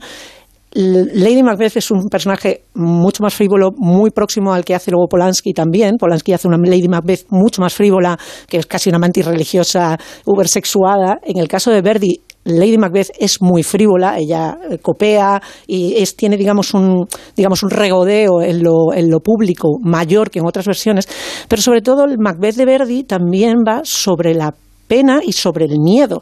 El miedo que tiene Branco a morir en un momento determinado y la traición del amigo y la relación de los amigos, que aquí prácticamente es inexistente en la versión de Cohen, y el miedo de Macduff, el, perdón, y la pena de Macduff a, a la, a la pérdida de la, del- del- de la familia, que en Verdi es uno de los momentos cumbres de la ópera. Y es una decisión de que esto tiene que tener peso porque también va del miedo y de las consecuencias de esa ambición. Y yo lo que veo en la, en lo de en la, en la película de Cohen es que esas consecuencias están diluidas. Es que hay una profusión de personajes que entran y salen y todos están estupendos, como, como, como, como Meryl Streep, que siempre está estupenda, porque son actorazos y porque el texto es inapelable y está, está muy bien, pero hay poca interacción Bre- entre co- todos. Como Brendan Gleeson, que es, es de esos actores que es esa peli que sale Brendan Gleeson, es buena. Ya está, no hay debate. Y además, además que incluso, ce- em, y termino, hay una sobreposición de la acción con respecto a los sentimientos. De hecho, hay una, siempre hay una decisión en Macbeth de si eh, muestras el asesinato, si no, algunos autores lo hacen, otros no. Sí, pero muchas veces se hacen off. O sea, que, Sí, que- sí, sí, sí, sí, ahí no la- manejar Lisbeth. y las, y las, las versiones más cinematográficas, la de Polanski, por ejemplo, si lo muestra, la de Orson Welles no. Aquí siempre hay una decisión de poner la acción por encima de los, de los sentimientos. Creo que, que- que es, una acción, es una decisión deliberada, estéticamente es una pasada, o sea, es un disfrute tremendo. Eh, eh, y, bueno, no le puedo poner ningún pero, Yo- pero yo- es mi a ver, análisis. yo- es que te ha gustado mucho más de lo que dices. Sí, Sí, me ha gustado y, me, y me va a gustar más según la vaya viendo. le- le ha gustado Pero no más que a una- mí y me ha encantado. Claro, yo no he dicho que no me haya gustado, he dicho que me ha es- es- gustado. es verdad es una película un- desapasionada. Es que una cosa no tiene por qué estar No, reñida claro, no, pero- pero Es- claro que a es una película la- basada en un A ver, a ver, a ver. De vez en cuando, de vez en cuando me gustan las cosas sin. Un momentito. Es, es desapasionada. A y a mí eso me parece, me, me parece que es un que, que va, juega a favor de la, de, de la película, porque vuelve eh, a la literalidad del texto no solo, no solo en el sentido de, de respetar cada letra de la tragedia de, de Macbeth de, de- Shakespeare, sino intentar recrear la experiencia que tenemos de la lectura. Yo cuando leo Macbeth, eh, leo el- una, una, una lectura muy existencialista del, del- del texto, que probablemente en el teatro o en la representación, eso según eh, quien la interprete, eh, se modela, se, se, se- se mitiga muchísimo, porque puedes hacer una lectura mucho más sentimental, una lectura de la relación, como tú has dicho, que, que es, que, que ha primado muy mediatizado, ¿no? desde el romanticismo ha, Sí. ha- ha primado mucho la, la, la versión más matrimonial, digamos así, ¿no? La versión más... La versión de matrimoniadas, de, de, de podemos decir. Y esas estamos acostumbrados a verlo así. Pero cuando tú te enfrentas al texto, sin, sin la representación, lo que estás leyendo es una serie de monólogos eh, que suceden en la cabeza de los personajes, que son muy existencialistas, y yo creo que al- lo que ha hecho Joel Cohen es hacer una lectura muy minimalista, donde eh, lo fundamental es el, el- el- el remordimiento, el pasar, el flujo de conciencia, que eso es muy moderno, muy, en fin, es una es uno de los de los grandes hallazgos de Shakespeare y de, y de lo que por lo que convierten, por lo que hacen su teatro, que leer su teatro sea un placer tan grande, no no solo no solo verlo. Y a mí eso me interesa mucho porque de verdad es desnudar a Macbeth de, de- de muchas de mucha cáscara romántica que tiene y dejarlo sencillamente en, en la en, en el mal absoluto, en el mal des- desnudo, ¿no? En, en la en cómo eh, sobre todo el personaje de Macbeth femen- femenino, no, no Lady Macbeth, sino sobre todo el Macbeth, eh, se enfrenta a su asesinato, se enfrenta a su ambición y nos va contando cómo dentro de su cerebro eso va, eh, va acerando. Y en ese sentido, con esa lectura, es verdad que no tiene sentido eh, eh, poner el foco en los amigos, en las historias paralelas, en la guerra, en la insurrección, no saques, en la es que invasión. es. No, pero, pero, está, pero, pero, sale, pero sale de una forma muy tangencial. Quiero decir, Ocupa yo, mucho no, yo no creo ¿eh? que ocupe tanto Yo creo espacio. Yo creo que, que está. o sea, por- pero no lo saques. Si, si estás, no eh, si estás respetando todo el texto, tienes que sacar todo. Quiero decir, estás, estás siguiendo el texto. Que sí, que sí. Lo que pasa es que estás poniendo el acento en unas cosas, pero el texto está, ¿no? Eh, y bueno, luego hablamos, si queréis, de, más, más de Shakespeare y de, y de Macbeth, Claro, claro, por no centrarnos solo en esta en, en- en la versión de, de Joel Cohen, pero a mí sí que me apasiona, me gusta, porque creo que reproduces, es de las pocas veces que veo en el cine eh, reflejada mi experiencia lectora de Macbeth, Mm. que yo disfruto mucho leyendo Macbeth, ¿no? Sí. Entonces veo que es, que es como, si, como si se hubieran metido dentro de mi cabeza y hubieran hecho el, el- el Macbeth existencialista, el Macbeth reflexivo, y no tanto la- eh, el Macbeth más eh, casi Sí, romántico, más. casi que, sí, sí. que puede llegar a rebajar, a, a- que- a olvidar, a olvidar que Macbeth es una tragedia para convertirlo en un Un melodrama. folletín, sí. Eso es. Entonces, esto es Macbeth es una tragedia Sí, y es una sí, tragedia. sí puede ser. Es una película que me ha gustado muchísimo, también seguramente porque, porque es corta, me ha, me ha gustado. Estoy viendo esa, esa película y disfrutándola continuamente desde, desde el principio, desde la, evidentemente desde Catherine Hunter, la, la contorsionista que hace de las brujas, que me parece la mayor pasado, aparición de, de, de la película, el blanco y negro, y de hecho estos días he estado viendo Trono de Sangre y, y la de Orson Welles, me, eh, y me, me ha, me ha hecho mucha gracia recordar y leer que Orson Welles eh, pensaba en Macbeth como un cruce entre la novia de Frankenstein y Cumbre Borrascosa. lo, lo malo es que ya- lo malo de la película de Orson Welles es que le salió mal Lady Macbeth que Janet Nolan no, no, no, no daba el tipo. Es decir porque porque eh, Lady Macbeth es una de las personajes fundamentales de la historia de la ficción en general, no de no del teatro ni de nada, es decir, la mala por, por, por, por- antonomasia, como diría el alcalde, no sé, en Amanece que les puedo decir la mala, eh, eh, Sí. el Lady Macbeth. Y en Lady Macbeth la que, la que es, perdone, Janet eh, eh, McDormand, la que propone a su marido hacer Macbeth, que ha hecho ella hace seis años, no le propone matar al rey de Escocia, le propone hacer Quitarse de medio al hermano, ¿no? Y luego, y luego Joel Cohen, eh, un, marido enamorado seguramente, eh, dice, voy a sacar a mi mujer más guapa que la he sacado en la vida. Es decir, que, que se propone eso, ¿no? Entonces piensa en Richard Cohen cuando, cuando, cuando filmaba Un extraño en mi vida, Kim Novak, que, que nunca ha estado Kim Novak más guapa, ni siquiera en Vértigo, que, que en Un extraño en mi vida. Y, y ese vestuario impresionante de Frances McDormand, que creo que de Mary Zopler, que no sabía quién, quién era, he tenido que mirarlo porque no, no, no, sabía quién era la diseñadora de vestuario. Y es verdad que la hace impresionante y la hace guapa. Y estamos hablando de Frances McDormand, o sea que la- Sí. eh, es, es lo, es lo sorprendente. Y además se ve la gran diferencia, no con la Frances McDormand que hayamos visto entre esa anuncio en la afuera o en otras películas, sino con la Frances McDormand. eh, eh, la Lady Macbeth de, eh, que se vuelve loca y, en el- y hace su monólogo eh, creyendo que lleva las manos manchadas manchadas de sangre. Y luego hay una cosa que me gusta mucho de, de la película, independientemente de, de- de- esa bruma, de, ese- de esa atmósfera pesadillesca y de todo eso, y es que es como Masterchef abuelos. Eh, eh, tienes que... A ver, A- a Masterchef abuelos. eh, eh, y Macbeth, Explicación. Rosa. Nota a pie de página. no me dejáis explicar las cosas que digo. Sí, hombre, sí. Joel Sueltas Cohen- el chiste y espera que no nos riamos. No te he esperado. Joel Cohen, Denzel Washington y Frances McDormand han superado los 60 años. Es, decir, eh, es un Macbeth especial. Es decir, Marion Cotillard eh, entierra un hijo. Eh, Frances McDormand es una mujer posmenopáusica, eh, eh, evidentemente. Es decir, eh, entonces esta Y gélida, ¿no? Claro, y esta versión de unos señores muy mayores, más mayores que los... eh, eh, es verdad que luego los otros no lo son, ¿no? No, no todos los otros lo son, ¿no? Pero que, que, que, que los Macbeth sean unos señores sesentones, porque creo que Denzel tiene 67, o sea, es, más, es más joven, ¿no? Eh, me parece una nueva versión que aporta mucho pese a la literalidad con el, con el texto de, de Shakespeare. Sí, la de Polanski eran jovencísimos, estaban con un calentón además todo el rato. Eh, Guillermo. que a mí la peli me ha gustado mucho. Eh, me gusta Macbeth y la peli me, me, me, me ha gustado muchísimo. Eh, eh, realmente lo de que sea un Cohen o, o dos eh, me parece un poco se- secundario. Yo creo que cada uno hacía una cosa diferente en las, en las películas, que no hacían todo, todo, pero sí es verdad que eran como una sola persona. Yo les entrevisté una vez en Londres y, y me hizo muchísima, muchísima gracia que uno empezaba las frases y las terminaba el otro. O sea, no, no, no tenías claro que estabas entrevistando a dos personas.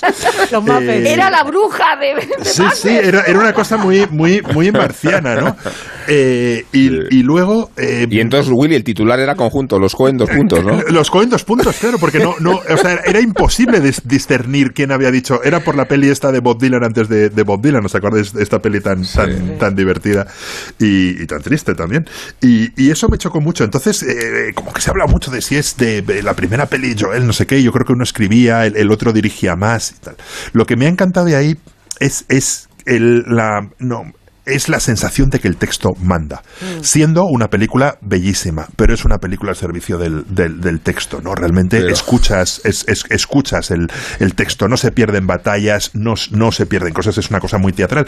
Y, y yo, en general, me molesta el teatro en cine, no, no es una cosa que me entusiasme, porque me parece que el teatro tiene algo, tiene que tener algo, mm, lo que decía Artaud, ¿no? Tiene que ser un, un, un espectáculo que se consuma a sí mismo, que no puede tener repetición, que no puede tener trucos. Es un poco, yo siempre he considerado que los toros en el fondo son el teatro más, pu- más puro, ¿no? Cuando hablaba Artaud del teatro de la crueldad, y no por la violencia, sino por, por la idea de algo, un espectáculo que cuando lo estás viendo sabes que estás viendo una cosa y que y que al- y si vas a verlo al día siguiente será otra diferente. Y si y que eh, si dejas de mirar un momento el escenario, te perderás algo.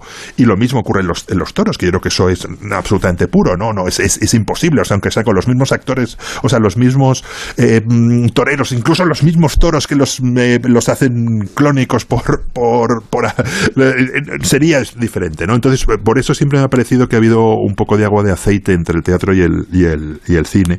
Y es de las mm, versiones teatrales que más, que más me, me- han gustado. Creo que el, que el texto eh, está recogido con una fuerza enorme, cada actor es, es, es, es buenísimo y, y- y realmente es, es, es una película que yo creo que funciona muy bien y, y estoy de acuerdo con lo que dice Rosa, que además es, es corta. Eh, Hamlet, es, eh, Hamlet, perdón, Macbeth es la, la, la tragedia más corta de, de Shakespeare, ni siquiera sabemos si es la versión original o hubo una versión más, más larga o un resumen porque se, se, se perdió, solo existe una, una, una versión, pero yo creo que es, que es una película que es- realmente es, es- Pero- es muy potente. Y, y de nuevo el papel del cine en las plataformas. eh, jo, es, es, es, es, es interesantísimo, ¿no? Como eh, en parte las plataformas están comiendo las salas, y eso es evidente, pero la capacidad de generar creatividad. O sea, realmente es una película en, en, en un formato antiguo que, como decías que esta mañana, parece expresionismo, que es un Shakespeare ultra puro. O sea, la sensación de que, que las plataformas como que le dan las llaves del piso a Joel Cohen y dice, haz lo que te dé la gana. A ver, nunca, nunca las objeciones que le habéis puesto Isabel y tú han sido mejor reconocimiento de una película. Y, Sí, claro. y- y de lo que discrepo es de que sea una adaptación teatral, porque no lo es en No, no lo es, no lo es. A mí me parece fundamentalmente cinematográfica, Es, ¿eh? es- es Es cinematográfica, cinematográfica, eh, eh, tiene conciencia patrimonial de la historia del cine eh, con esos guiños expresionistas al cine de Dreyer, a- a- al, al cine Bueno, de Berman, y a Berman, ¿eh? A sí, sí. aparición Sí, de, es de el las séptimo brujas sello. es el séptimo Sí, y yo creo en que composiciones es tal cual. pero además es una declaración de principios que es lo que luego despliega toda esa fascinación estética. Y, y cómo, si Joel Cohen para hacer su primera película recurre al guionista Shakespeare, ¿cómo no va a respetar al guion? ¿no? ¿Y cómo no va a hacer de la palabra toda la estructura vertebral de la película y privilegiar la palabra y escucharlo todo? ¿no? O sea, por eso creo que el- los presupuestos que le reprocháis casi son los presupuestos Es que yo he nacionales. dicho que no era un Yo, no, reproche, yo- yo era lo digo como elogio, ¿eh? Lo, mío no es un reproche al revés. No, lo y- mío y- es lo que más me ha gustado de la peli. Y, que, que mande el texto. No, y luego, por favor, la, el espectáculo estético que es esa película. sí, ¿no? es- es- es- es- Es- es es- dinámico. es imantador, es... Y luego hay una cosa y, que y parece que es la derivación natural de cada palabra. Las ¿no? O sea, creo que arquitecturas, existe... las escaleras, Están tan in- Sí. imbricados el texto y la imagen. Sí. Que, que eso rompe la, la idea de que vaya a ser una versión teatral. El hecho que se utilice un espacio eh, interior y que los exteriores se, se, se planteen como reconstruidos, Pero es que incluso no, las- no resta eh, toda esa conceptualidad y lo que decía No, es- también la que tiene claro. que ver con el espacio mental es que no siempre es un espacio físico ¿no? Claro. está fuera del espacio del tiempo y está fuera de la Es una naturaleza ¿no? pesadilla. Pero está, Macbeth es eso una es, está, pesadilla. y está jugando con las formas todo el rato, si os dais cuenta, desde la- el concepto Mm. de esos pasillos hacia dónde van y cómo se abren la- el- con ese final en esa almena imposible que parece casi una tira del tanga, diría, ¿sabes? Es como una cosa en la que solamente cabe una persona casi de canto, una, es, es, es, es tremendo. Y hay una cosa que tiene que ver, es que no quería que se me, se me pasara con lo que decía Rosa de la edad de los, de los protagonistas, que le confiere también una un- no solamente una solemnidad, sino una, una gravedad que comparada con otras versiones también es, es atípica, en el sentido de que Denzel Washington en su eh, eh, tiene muchísimo menos miedo porque es mayor y porque asume esa, esa, eh, ese remordimiento de, de una manera mucho más serena de la que lo han hecho otros, otros Macbeth más jóvenes, igual que la progresión de Lady Macbeth es menos brusca porque es simplemente una determinación producto de la experiencia de yo ya he llegado aquí, ya me lo sé todo esto, vamos a tomar decisiones. Y si luego resulta que me viene mal, digamos que el, el tránsito del hecho a la consecuencia es mucho menos eh, abrupto y mucho menos eh, radical que en otras ocasiones. Igual que cuando tú ves a Macbeth con las brujas, en otras versiones, por ser más joven, por ser otro tipo de actor, está entre el desconcierto, a veces el miedo, la ansiedad que provoca lo que te vayan a decir o el siguiente augurio y por dónde vamos a tirar. Sin embargo, eh, Denzel está, está cansado O sea, es un, es un Macbeth cansado. Está, cuando, están las, cuando ya le están contando lo de, lo de eh, creo que es el, el- no sé si es la parte de Branco o, la- o después la de Macduff, está sentado en una, y le están tirando, están haciendo como una especie como de, de conjuro, pero en una piscina, en una, en una piscina interior, y está como apesadumbrado con los ojos, ni siquiera las está mirando. Hmm. O sea, es que no le provocan ningún tipo de respeto. Está como, "Uf, pues, ¿qué me dicen ahora? Porque, Porque a ver porque qué parte- decisión vamos a hay- tomar hay, ahora. hay un- hay una Es resignado. Eso, está, eso ya está en Shakespeare, ya está en el texto. Eh, porque una, una de, de- de las derivadas de- del mal, de Macbeth, que habla sobre el mal, es que la ambición siempre es vana. Que uno puede apostarlo todo y, y arriesgarlo absolutamente todo por una ambición y lo que hay más allá siempre decepciona. Siempre. ¿no? O sea, nu- nunca, nunca merece la pena. claro, o sea, nunca merece la y- pena y hacer lo que haces para conseguirlo, ¿no? Y al final siempre a lo que hay al otro lado, nunca, y eso creo que Denzel Washington lo, lo, lo- lo expresa muy bien, eh, es la elección de casting perfecta para eso, pero ya está en el texto de Shakespeare, ¿no? Que es una tragedia, Macbeth, por cierto, eh, es una es, eh, siempre hemos hablado y ha hablado Guillermo y hemos dicho que, que no sabemos hasta qué punto es autor es, obra de Shakespeare y, ni si nos ha llegado entera o no y hay muchas teorías al respecto. Pero también es cierto que dentro del conjunto de la obra de, de Shakespeare eh, es bastante lógico eh, cómo está concebida. O sea, cómo está concebida en, términos esquemáticos, en términos esenciales, de ir al, al arquetipo, de- al personaje arquetípico del- de, la mala absoluta y del mal absoluto, porque por ahí se iba dirigiendo tragedia tras tragedia Shakespeare y esta es una tragedia de madurez, es de las, de las últimas tragedias. Sí. Esta se cree que se representó en 1606, no se sabe porque no hay registros, no hay documentos de cuándo de cuándo se, se llevó a escena, pero es del último tramo de su vida, le, le quedan dos o tres tragedias por escribir, no le queda no le queda mucho más y ha escrito casi todas sus comedias y casi todos sus dramas históricos. Es de la última obra, es donde ya ha destilado, donde está dando lo mejor de sí mismo, porque Shakespeare da lo mejor en- en- al final, o sea, cada cosa nueva que hace es más impresionante que la anterior, más experimental, más audaz. Y aquí es donde eh, está en la cumbre de su experimentación y de su y, y de, intentar llegar a lo esencial, con lo cual tampoco sería eh, raro pensar que mm, Shakespeare concibió la obra así, Sí. que, que- que- que con esa brevedad, con esa concisión, con ese con esa forma de ir al grano, porque es por donde iba. Dice, las, las, las, las tragedias iban siendo cada vez más esenciales, cada vez menos, menos complicadas, cada vez menos barrocas en ese sentido, y iban, iba, iba llegando a ese, a ese punto existencialista. Y las tragedias de Shakespeare, que se supone que no tienen humor, y se supone que Macbeth no tiene humor, pero yo creo que se resuelve con un chiste. Yo creo que Macbeth se resuelve con un chiste porque eh, un chiste que luego se ha replicado muchas veces. Que una de las, de las maldiciones, una de las cosas que, que teme eh, Macbeth y es que le dicen eh, que su reinado terminará cuando el bosque de Birnam. Se mueva. se mueva, Se se mueva. y avance hasta él, ¿no? Entonces eso lo usan sus enemigos, dice, pues vamos a ponernos aquí ramas. con unas ramas que para que parezca que el bosque que avanza y este se caga y, ya- y la- y acabamos con ello, ¿no? Eh, Eso es una, una broma de, de, me rendiré cuando las ranas críen pelo es y entonces lo- las ranas crían pelo. Quiero decir, o sea, es- pasa, pasa exactamente, es un chiste. Es un chiste que podría ser un chiste de los Fraggles. si te Totalmente. pones, ¿no? Es, es un, es un Totalmente. chiste.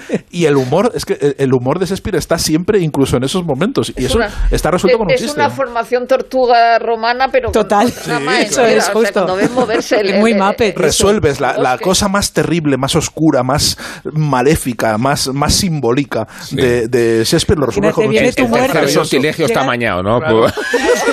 El momento de tu muerte viene por los Es como Muppets. Chapeau el esmirriado cuando Sí. deciden acabar con él de la manera que podían haber acabado desde el principio.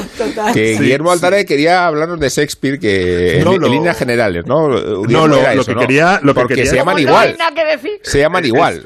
Es, es Atención, hablar ¿eh? del, del, del mismo, del mismo libro que se ha traído Rosa en la mochila, que es el, aquí lo tengo, el- aquí lo tengo. La, la pequeña Pues biografía sin de duda alguna, de- de este Bill es el Bryson, momento. Este es el momento, es, sin duda alguna. es, es realmente muy, muy, muy divertido porque es, en realidad cuenta, es un libro bastante breve que cuenta to- todo lo que sabemos de Shakespeare, que básicamente es lo que no nada. sabemos. Y, en- y entonces em- em- empieza con esas paradojas maravillosas de Bill Bryson que dice, cual- cualquiera que vea un retrato de Shakespeare lo reconocerá inmediatamente. Dice, lo malo es que no sabemos cómo era Shakespeare, porque no sabemos si ninguno de estos retratos es auténtico. Dice, y así pasa con absolutamente todo. Entonces dice eh, que se han recuperado a lo largo de la historia, realmente de siglos y siglos de, buscar a Shakespeare, se han recuperado no más de 100 documentos. Por ejemplo, eh, ni siquiera sabemos cómo era su nombre, porque eh, él, creo que hay, no, no hay ninguna obra autógrafa, pero ahí, y ahí se conservan como 15 15 veces que Shakespeare o escribió su nombre o escribió algo en un documento y cada vez lo escribió de manera diferente y, y, lo, y, lo, y lo mismo con las obras, ¿no? Entonces es, es como muy divertido. eh, decías esta mañana que eran como, ¿cuándo? ¿15.000 o, o cuántos guiones de Hollywood? se han 16.000 basado en- guiones. 16.000 de, mm, basados en, en, en, en- en- en Shakespeare. Y dicen, y claro, hay, hay 16.000 guiones. eh, realmente es el, el autor más influyente de absolutamente, mm, yo creo que, bueno, incluso más, más, más que Cervantes, porque digamos que Cervantes es, es, una obra eh, y Shakespeare son much- muchas obras muy representadas en, en todas las culturas, da igual que sea Kurosawa o Orson Welles, o sea, es Shakespeare. Eh, o que o lo encontramos en El Señor de los Anillos, o sea, lo encontramos Shakespeare por todos lados, ¿no? Entonces, lo, divertido del libro de Bryson es la cantidad absoluta de cosas que no sabemos. Cuándo llegó a Londres, eh, cuándo se hizo famoso, cómo eran exactamente la mayoría de sus obras. Y luego sí que tiene una parte que es profundamente transgresora, ¿no? Que él no re- hay muchas cosas del teatro que no se hacían y que Shakespeare se salta, ¿no? Lo de lo de romper la cuarta pared, dirigirse a los espectadores, eso no se podía hacer y, y- y- Shakespeare lo hacía. Y otra cosa que me divierte mucho del libro de Bill Bryson y como siempre con estos libros que lleno, como me habéis visto, de, de 7000 posit, nunca encuentro es exactamente la cita que quiero decir y os lo sabéis de, de- de memoria, que son la cantidad de palabras que utiliza Shakespeare, que son relativamente pocas.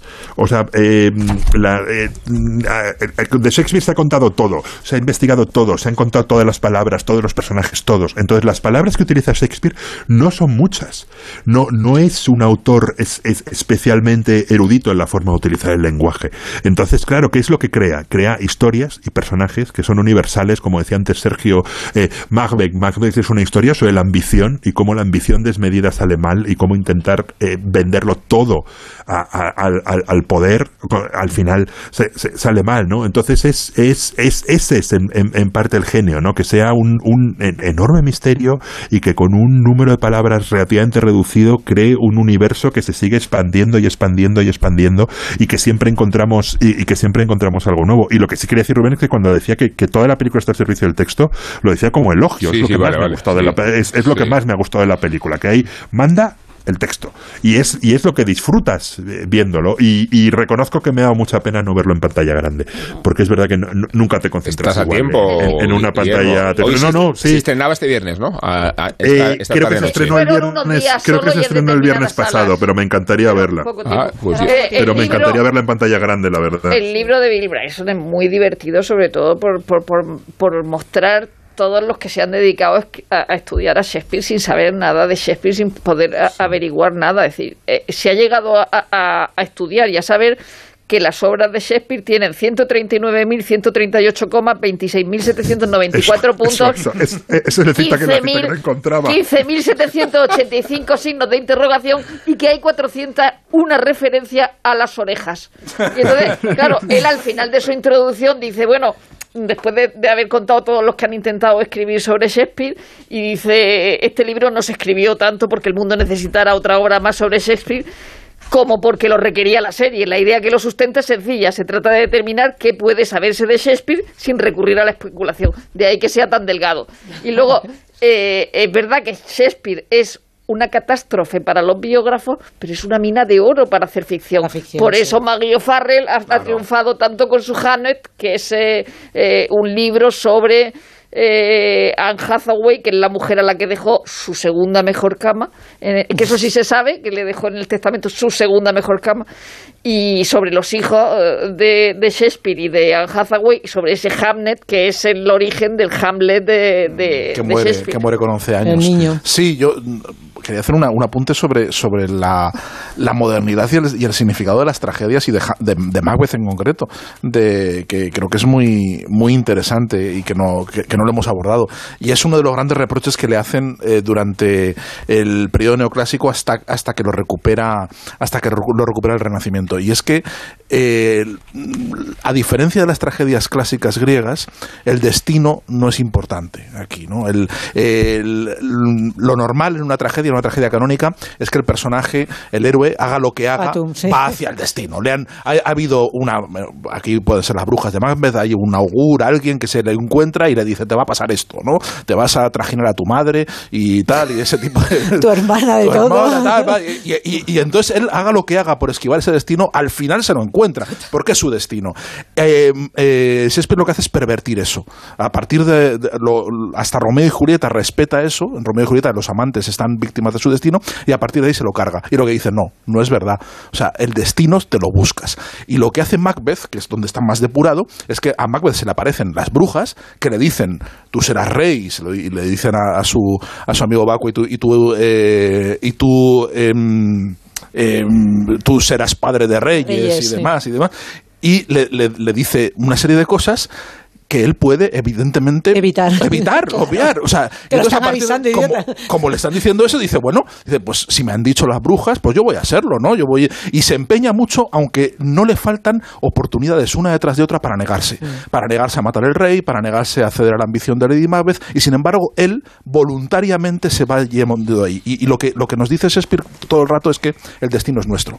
Que, que, que que si nosotros nos empeñamos en ir hacia el mal es por nuestra propia voluntad no porque las brujas nos hayan hecho una maldición no porque sea inevitable no porque el- el- no porque el mundo me haya hecho así, sino porque tú idiota lo haces, ¿no? Y esa es La el culpa gran- es la, la culpa tuya. es tuya por imbécil. Y eso es lo que dice Shakespeare.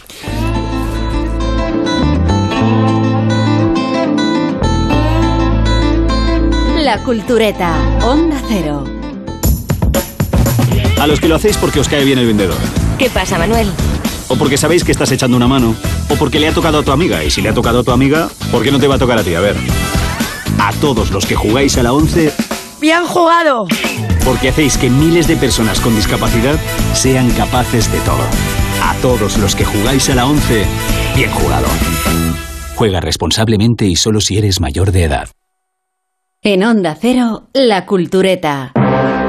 Pantallas. Pantalla. Pantallas.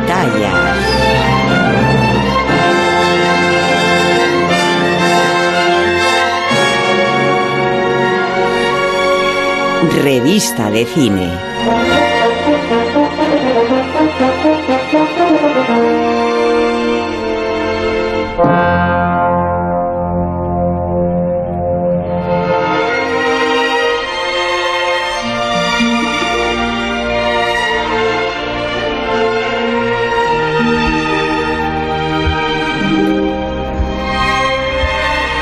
Hemos vivido esta semana un poco sugestionados, amenazados por la insistencia con la que Guillermo Altares nos ha forzado a ver eh, The Summit of the Gods, Hima- Himalaya. ¿Y nos ha gustado? Eh, No, a ver, No, yo, he hecho, yo he hecho que como no, Macbeth, he hecho he hecho, lo, peñas. he hecho lo contrario de Macbeth y he eludido mi destino. Eh, te voy a contar cuál ha sido el desenlace de, de tu propuesta. Que ha prosperado pese, uno, a que Isabel no la ha visto. Dos, eh, Sergio Muñoz tampoco. Mm. Tres, Rosa Belmonte la ha puesto en segundo plano. Escribía un artículo mientras la observaba en el iPad. Y cuatro, que soy yo, que no la he visto. Pero pese a este rechazo estructural, conceptual, definitivo, Falta de tiempo, Willy. No, no Pero- quiere decir no quiere decir que no vayamos Un poco de a, falta de interés. a, Sí. a ofrecer a la audiencia Claro. multitudinaria hablamos de 140.000 150.000 personas Tirando el por lo bajo. tráiler en versión original si es que la entiende claro Marcher. Grimper. Plus haut. Et après. Bonjour, Aboujou. Je suis journaliste. je ya travaille saben nuestros oyentes que tienen la opción en eh, la aplicación del móvil de eh, subtítulos en diferentes En idiomas este Pero si en francés, no en japonés. Ya, lo, lo que es No, en es japonés, francesa, lo que es es francesa. original Ya. en japonés es el manga de Jiro Taniguchi, lo que es francesa es la película Willy y tienes unos minutos para convencernos. Eh, tiempo. A ver, Giro, Giro, Giro Taniguchi, que es yo creo que uno de los dibujantes de cómic más importantes del, del siglo XX, sin, sin, sin duda alguna, y es eh, el tipo que llevó al manga a una nueva dimensión y que lo metió en el cómic europeo, tiene muchas facetas, tiene eh, historias eh, cotidianas, historias de comida, historias de amor, y tiene una parte de su obra que es el alpinismo, eh, que trata el y la cumbre de esa obra, nunca mejor dicho, es, eh, es- es esta película, de la que se hizo una versión francesa en, dibujos animados, y que yo descubrí por, casualidad, descubrí en el newsletter de, cine de mi, de mi compañero Gregorio Brinchón, que le dedicaba una parte y decía, eh, se están estrenando pelis muy buenas de alpinismo, y esta de la cumbre de los dioses es la de las mejores. Y digo, Taniguchi, yo soy una persona que tiene vértigo, que no me subía al Himalaya ni harto de vino, pero que me, me encantan las historias de alpinismo, y de hecho, eh, normalmente tienen mucha aceptación, siempre se, cuando hay una buena historia de alpinismo se ponen entre lo más visto, ¿no? Y entonces es un, es un misterio, es, es una peli donde mezcla el, el, misterio con, con la escalada y es eh, un fotógrafo, está en, en, Nepal, en uno de los últimos eh, ciudades antes de, de iniciar ya la escalada y de repente descubre algo que cree que es la cámara que tenía Hillary. Entonces uno de los misterios del alpinismo es si, si digamos, la, la primera ascensión que se hizo llegó a la cumbre o no. Ahí le lleva a un alpinista japonés que quiere cada vez ir más lejos, ¿no? Y, y, y, pues si subes el pues, otros claro, si, si, si subes el Himalaya, si subes el Himalaya sin, sin oxígeno, si lo subes por la cara norte, si lo subes en invierno, siempre es ir un poco más allá. Y es la historia de esta, de esta ascensión en, en solitario y detrás, como antes decía Sergio de, de, de Shakespeare, detrás en el fondo lo, lo que late es esa, esa historia de, de, de por qué queremos ir siempre más allá, ¿no? Cuando le preguntaron, creo que el propio Hillary, ¿por qué vas a intentar subir al Everest? Dice, porque estaba allí. Y yo creo que la vida es un poco eso, ¿no? Porque haces cosas ab- absurdas, inútiles, porque están ahí, porque es el desafío, ¿no? Y esto es lo que te lleva la, la película con unos dibujos muy bonitos y con esa capacidad que tiene Taniguchi de convertir muchos momentos mm, cotidianos, toda la preparación de la ascensión, todo eso en- en- en realmente mo- momentos tre- tremendamente, tremendamente bellos. O sea que es una peli, eh, por último diría que no se parece a muchas cosas que vamos a ver en las plataformas y yo creo que eso, eso es una cosa muy, muy de agradecer, ¿no? Es una peli muy diferente. Pero y la historia de Mallory es realmente la interesante. La de Mallory, Sí, ¿no? de Mallory, Os- os dicho voy a poner la rato, eso es escena... mi- mi- Es la escena en la que explica que la única manera de saber si Mallory fue el primero en conquistar eh, el Everest es revelando la, cámara. Pues vamos con la escena. d'Everest a été atteint en 1953. Mais c'était pas la première tentative. En 1924, le 8 juin à 12h50, l'anglais George Mallory et son équipier sont vus pour la dernière fois sur l'arête nord, tout près du sommet. Cuenta cómo sube por la cara norte pas, en y personne saura jamais 1925, o Rosa decías. Sí, no, no, que la historia de Mallory, de si realmente subió antes que Hillary, es la interesante, es decir, encontrar esa cámara y, y esa parte de la película, porque los personajes protagonistas son ficticios, ¿no? Pero, pero lo de Mallory sí, sí es cierto.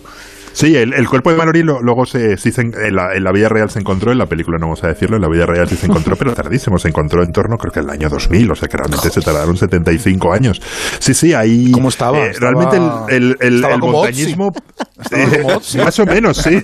sí, realmente el montañismo produce Cadáveres muchas, historias. ¿eh? Y, cada vez hay, más películas. Sí. A- a- Veo que no, que no os he motivado nada, ¿no? No te hemos dado todas las posibilidades, incluso te vamos a poner, por ejemplo, la banda sonora, ¿no? Sí. Que no la hemos puesto todavía. Muy bonita. La banda sonora muy bonita, ¿eh? Que además nos puede dar pie para hablar de otras películas, ya que estamos aquí. y de otras Película- cosas, películas de llano, de, bajo, de, de Sotomonte. y de otras cosas que hayáis visto Si y de las... mesetas. A nivel del mar. Eh, Sí. Película de playa. Eh, muy bonita, ¿eh? La banda sonora. Mira, Romer, podemos hablar de Romer, de altura película de playa. No, gracias, no. No, la verdad es Eh, que Ahí dando, ¿eh? Ahí dando. Los dibujos son impresionantes. O sea, piensas que eso es un dibujo y dices, madre mía, esto es Antonio el López. detallismo, ¿no? Sí, sí. Mencionabas, ¿no, Sí, sí, sí. Rosa?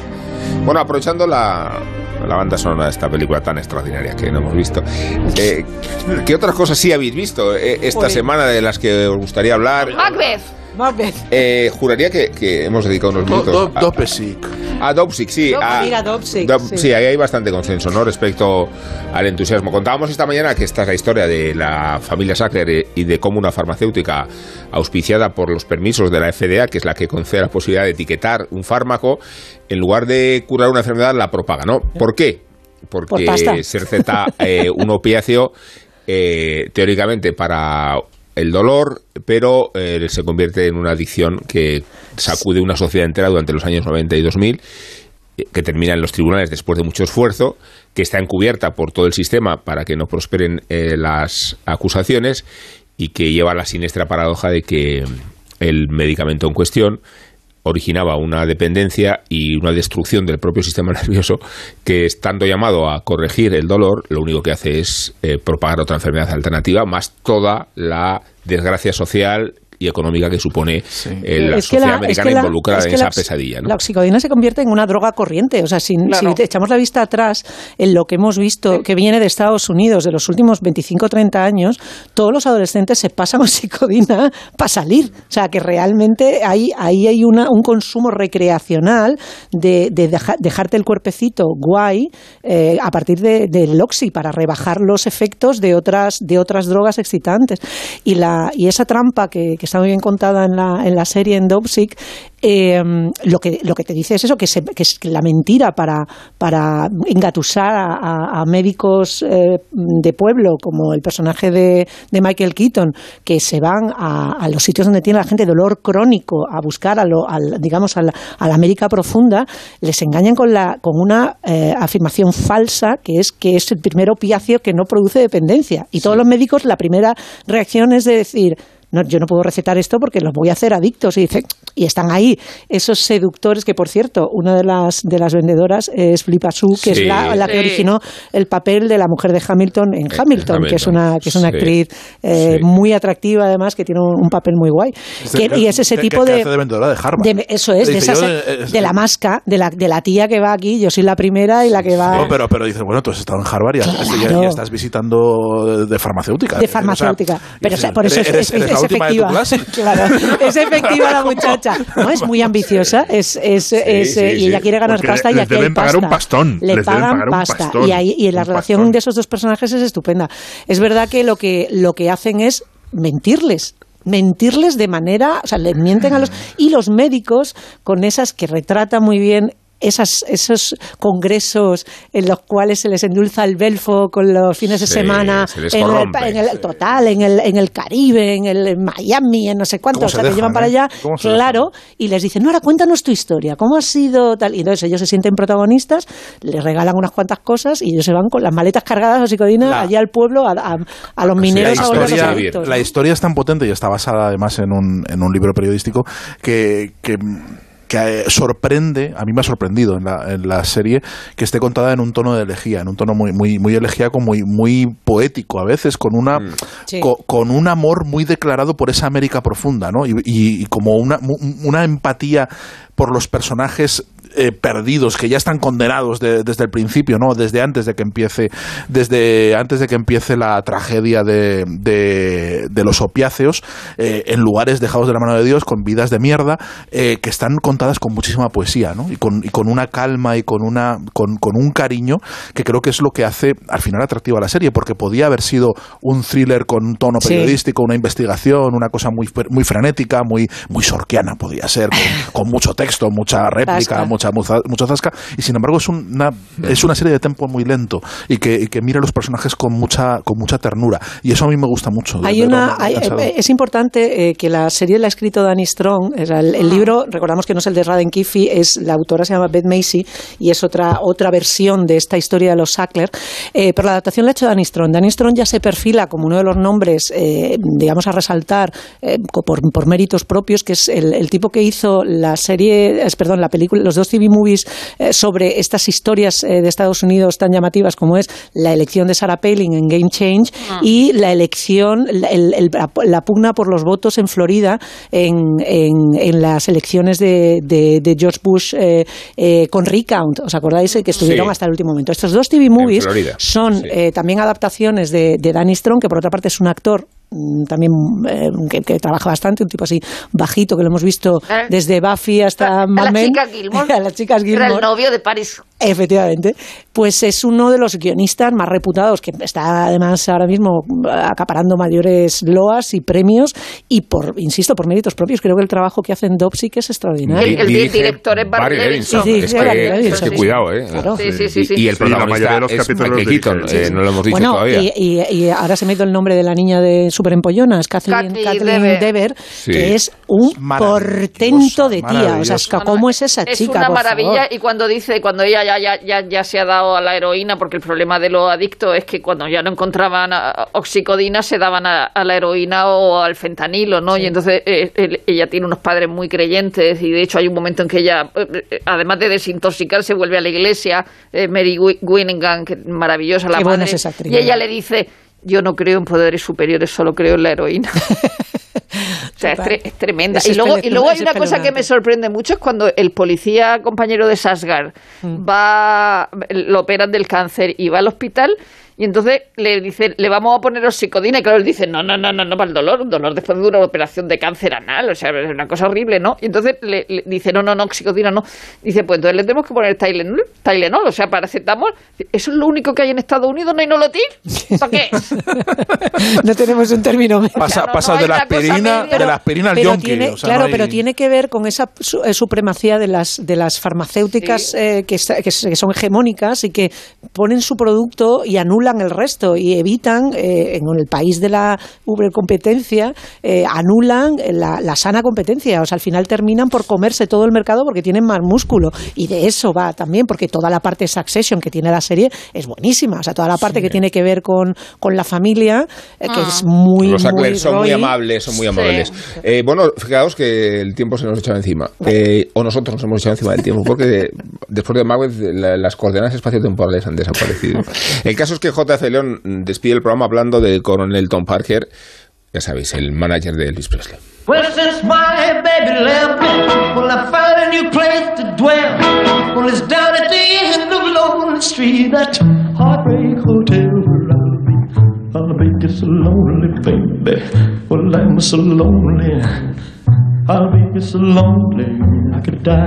El 21 de enero de 1997, hace 25 años, falleció en Las Vegas uno de los personajes más lamentables de la historia del rock, el perverso y manipulador coronel Tom Parker, el manager de Elvis Presley. Obviamente, nunca sabremos qué habría ocurrido con su carrera si no se hubiera encontrado con este holandés ex charlatán de feria, pero lo cierto es que gracias a él, o al menos bajo su tutela, se convirtió en el rey del rock and roll. Aparentemente no hay nada que objetar, pero el infernal ritmo de trabajo al que estaba sometido nos ha impedido conocer la verdadera dimensión de Elvis, si habría sido capaz de componer grandes canciones o si simplemente es uno de los mayores intérpretes de la historia, que no es poco.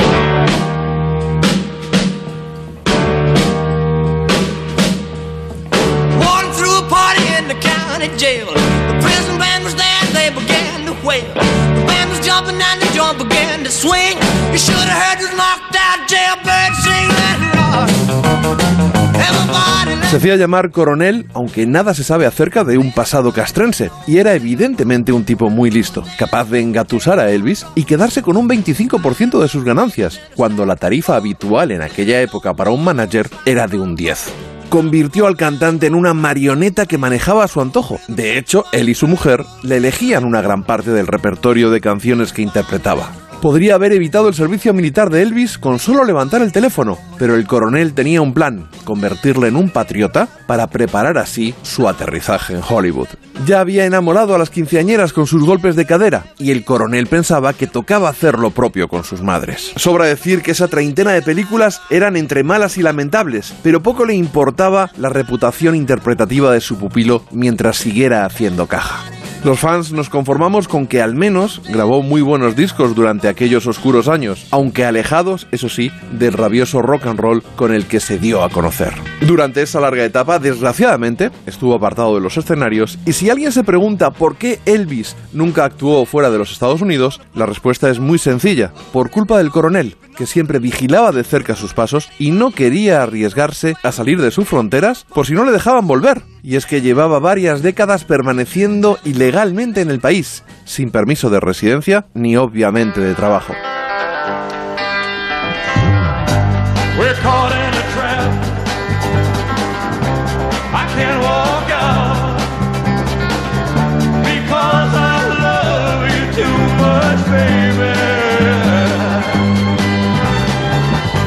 Coronel diseñó el retorno televisivo de 1968 y también la posterior etapa de Elvis en Las Vegas, que le hizo inmensamente rico, aunque acabó matando al rey del rock and roll. Por eso es casi inevitable sonreír cuando pensamos que esa estancia en Las Vegas, en cierto modo, también acabó con el coronel, porque acabó siendo un adicto al juego y murió prácticamente arruinado. Bueno, es un decir, pero solo le quedaba un millón de dólares de los 100 que había llegado a amasar.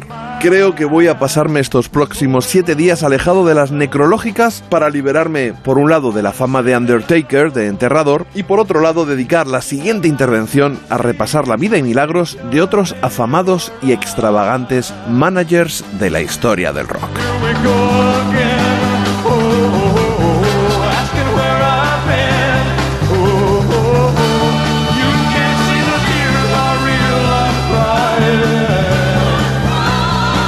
En Onda Cero, La Cultureta.